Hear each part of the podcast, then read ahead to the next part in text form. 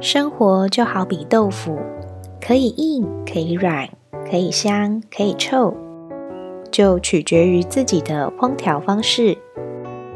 虽然我还是一样，呃。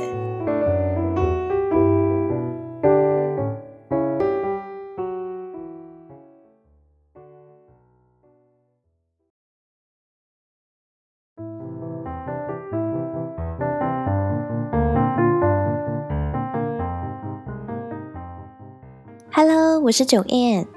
大概前两个月吧，我婆婆好像请了什么命理老师之类的来家里面看看。我也不清楚是看风水还是看八字那种的。那时候是平日，我在公司上班，也不知道家里是发生了什么事情。只记得某天下班之后，我老公就跟我说，我婆婆有请老师来家里看看。那也顺便帮我看了一下我的八字，想说问看看我的身体健康状况如何什么的。我猜大概是因为他觉得我老是常常这里不舒服那里不舒服的吧。但是我要讲的重点不是这个，我想表达的是，本来没问还没有什么特别的感觉，这一问之后，突然觉得好像真的有点什么事情一样。听我老公的转述，那个老师说我什么身体没有什么太大的状况，反倒是要注意我的工作运，说我的工作运会很不顺，很容易遇到职场小人，遇到的问题也会蛮多的，至少会长达十年的时间。哇，我前面听听什么不顺啊，什么小人都还好，一听到十年这个时间。我整个人都不愉快了起来。十年也太久了吧？是指从现在开始算的十年，还是呃我已经经历了一段时间了？这对我来说很有差别。后来就回想自己出社会到现在的工作经历，就有种好像从第一份工作之后就都不是很顺的感觉。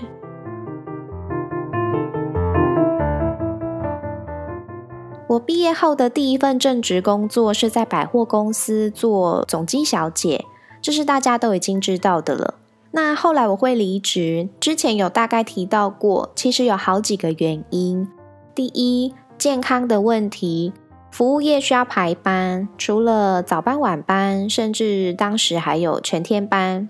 我的肠胃本身就不是很好，在这样三餐跟作息不算是固定跟正常的状况下。我的身体就很容易出现问题。第二，在单位里，不管你任职几年，有多资深，只要你的职位不变，薪水就不变。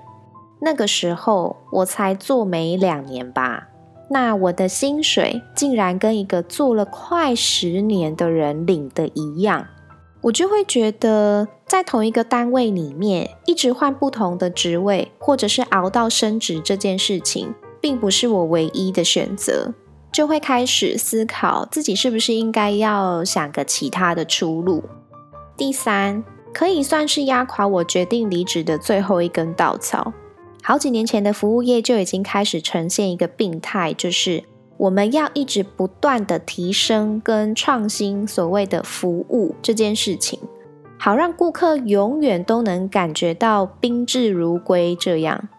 以常理判断下，这个努力的方向当然没有错，但是偏偏就是会宠出一些莫名其妙、无理取闹、得寸进尺、唯我独尊的傲 K 出现，这点真的让我很没有办法再心甘情愿、由衷的服务好每一位客人。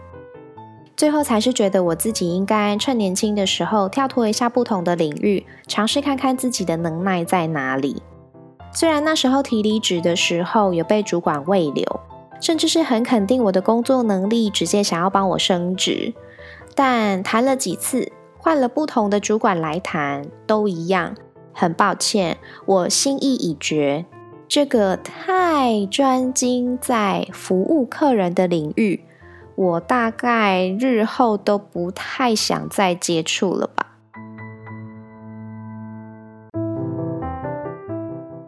对于换工作这件事情呢，我是属于偏无缝接轨那一挂的，因为无法没有收入，每个月都有固定的花费跟压力，没办法让我闲着。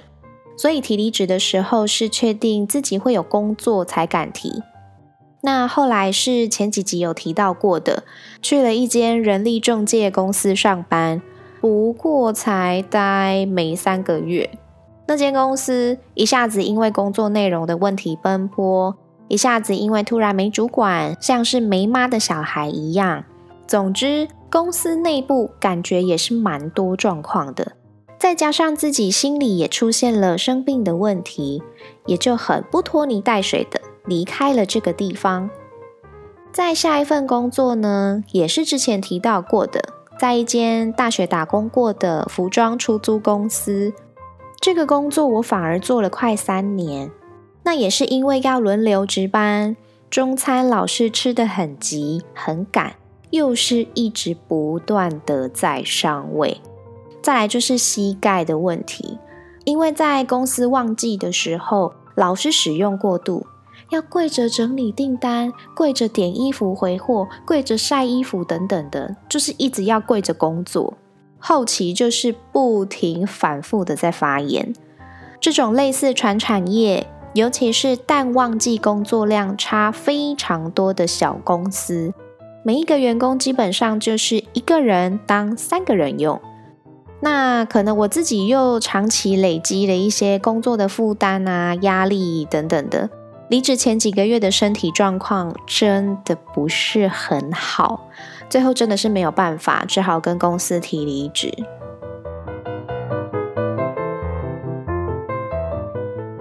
再来就是去了一间新成立的媒体公司，这间公司呢算是一个朋友的朋友跟他找的金主成立的，主要是在做针对机车的广告媒体相关工作。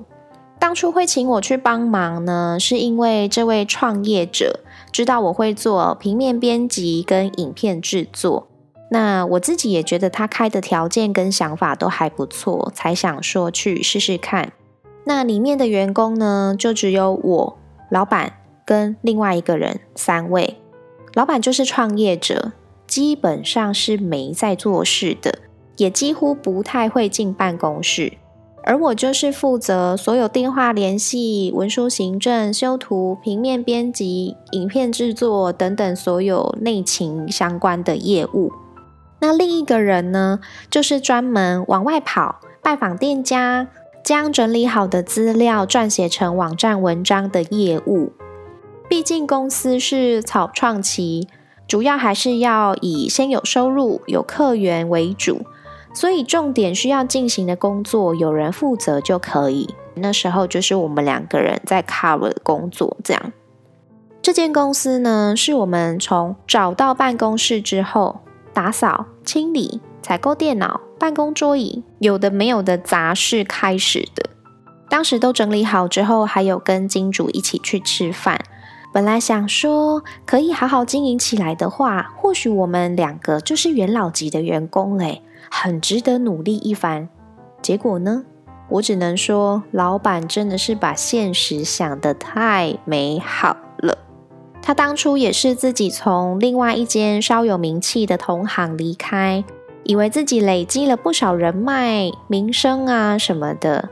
当时老板拿着几张 A4 纸给我们，很挂保证的跟我们说：“这些名单你们打一打，稍微拜访一下，只要报上我的名字。”至少会有一半的店家都没有问题，对方都会知道怎么配合。哇，我还真是屡试不爽。店家只要一听到我们报他的名字，不是尴尬的问我他是谁呀，不然就是直接不耐烦的跟我说我不认识，然后就被挂电话了。What the？我们原本想说，如果真像老板说的，有一半的店家跟我们合作。那就真的会像当初老板面试的时候画的蓝图那样的美好呢？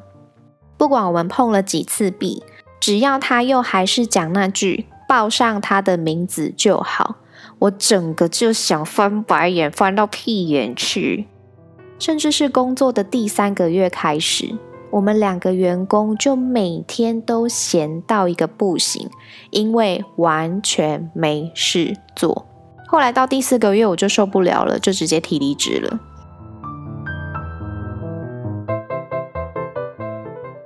在刚刚那份媒体广告公司还没离职的最后一个月，我每天都在怀疑人生。我在想我自己到底要做什么工作，反复的在人力银行上晃啊。后来才想说自己有美甲经验，应该要好好的去精进跟磨练一技之长才对。带了自己的作品跟工具去面试之后，录取了一家美甲沙龙店。那因为店长要求任何人都需要从头做起，所以应征进去的时候是先从助理开始做。那我是觉得能够学到更多东西，当然没有任何问题。只是当初我找这份工作的时候，其实我妈是蛮反对的，她觉得这份工作很吃力。长期下来对眼睛很伤，还有接每一组客人的时候，一坐就是一两个小时起跳，就是固定久了，肩颈啊、骨头啊什么的都会有问题。他当初有说他不反对我把美甲当兼职来做，偶尔做，偶尔接接客人可以，但是要做正职的话，他就不是很乐见。不过因为我蛮坚持的，当然最后还是只好让我去试。那刚进去的时候，我还没有什么特别明显的感觉。虽然听说里面的助理不断的一直换，都待不住，好像是因为人的问题。其实也不是说里面的人怎么难相处啦，还是刻意刁难新人什么的。但让我感触很深的是，里面除了我以外，就是三位资深的员工，包含店长本人。那其中一位还是店长的妹妹。那他们三个人已经一起工作了好几年，除了专业以外，也早就培养出属于他们自己的默契。那我们其他人又是要学专业、学技能、学电务以外，还要学习怎么分别跟三位前辈相处。这对新人来说，肯定是一个蛮困难的点。因为其实光是工作职务上的东西就多到记不完，还要随时注意跟他们的人际关系。我自己当初也不觉得这会难倒我，一直以为自己可以熬过这段时期。谁知道做了快一个月的某天，我的眼睛突然就跟我闹脾气。不知道是什么东西跑了进去，还是怎么样？而且店长是要求我们，因为要表现出专业，所以必须每天都戴隐形眼镜上班，是不可以戴眼镜的。那我的眼睛有东西跑进去，当然是非常不舒服，也非常的刺痛。后来受不了，跑去眼科看之后，好不容易夹出异物，但是眼角膜也已经被刮伤的一塌糊涂。那这件事情就刚好被我妈拿来做文章，跟我说：“你看，我就说很伤眼睛，不适合啊，就叫我不可以再去美甲店上班。”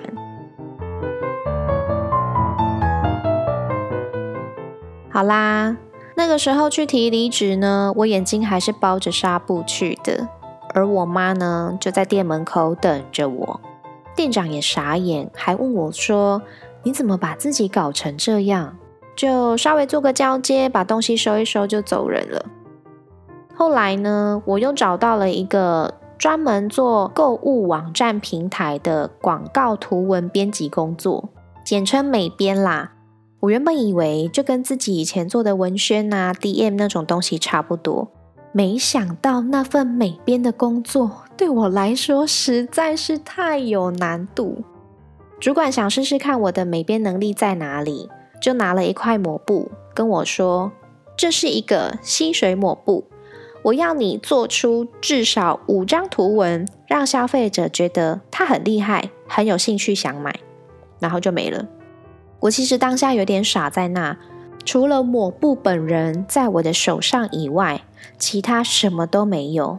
我就是要自己想办法去拍照、拍影片、修图、上文案等等的。无所不用其极，做出让别人想买的广告出来。